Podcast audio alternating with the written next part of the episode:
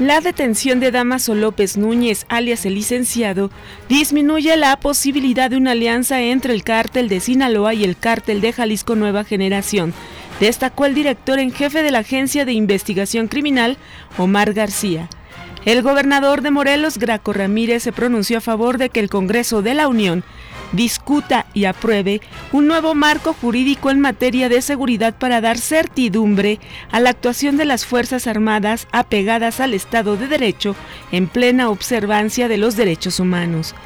Durante una manifestación de familiares de los 43 estudiantes desaparecidos en Iguala Guerrero, un grupo de personas rompió los cristales de las oficinas del Secretariado Ejecutivo del Sistema Nacional de Seguridad Pública, ubicadas en Avenida Mariano Escobedo de la Ciudad de México. Opositores venezolanos bloquearon vías en Caracas y otras ciudades en rechazo a la convocatoria del presidente Nicolás Maduro a un proceso para cambiar la constitución. Les saluda Amelia Villalobos Zambriz.